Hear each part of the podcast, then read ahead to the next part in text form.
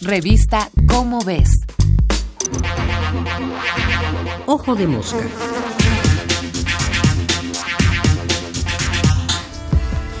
El desprecio por el saber.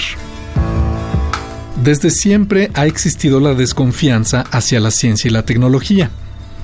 No sin razón.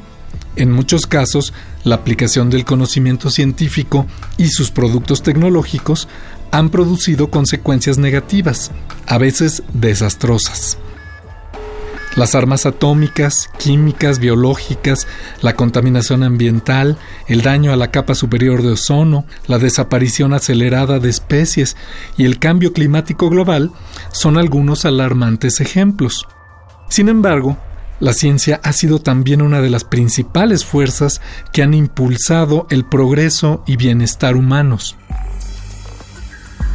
No obstante, en los últimos años, la desconfianza en la ciencia ha arreciado hasta convertirse en un movimiento que la ve como algo fundamentalmente dañino, como una especie de conspiración mundial que busca deteriorar el ambiente y perjudicar a los humanos con el fin de enriquecer o dar poder a unos cuantos. Esta clase de pensamiento conspiracionista se conoce como anticiencia desgraciadamente se extiende por todo el mundo y conduce a adoptar posturas que contradicen el conocimiento científico actual. A veces el pensamiento anticientífico lleva solo a creer tonterías, como negar que el ser humano haya llegado a la Luna o a creer que se puede adivinar el futuro. La Tierra es solo un disco plano, sí, y hay más.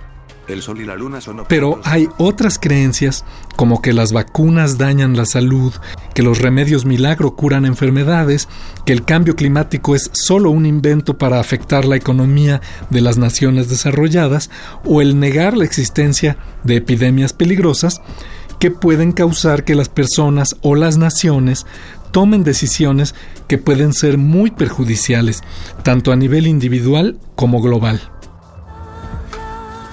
Esta desconfianza hacia la ciencia, el conocimiento que produce y las aplicaciones que hace posibles es expresión de algo más amplio, una tendencia generacional a rechazar toda forma de autoridad. Y hace unos días tomé la decisión consciente de salirme de la preparatoria.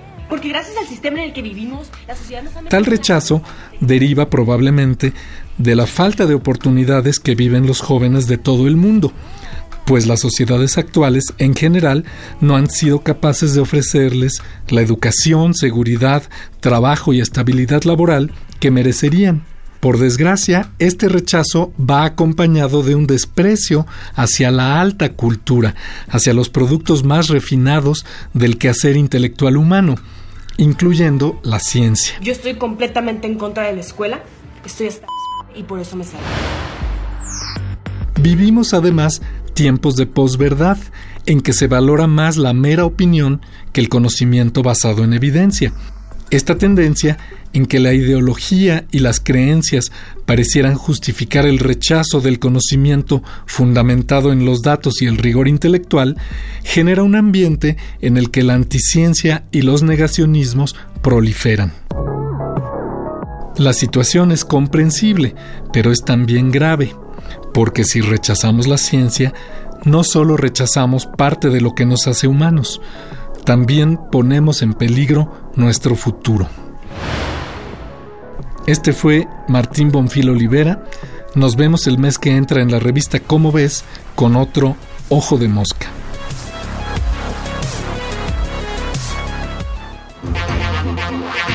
Ojo de Mosca.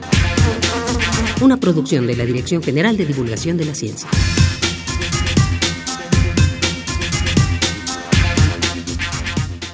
Revista Cómo ves.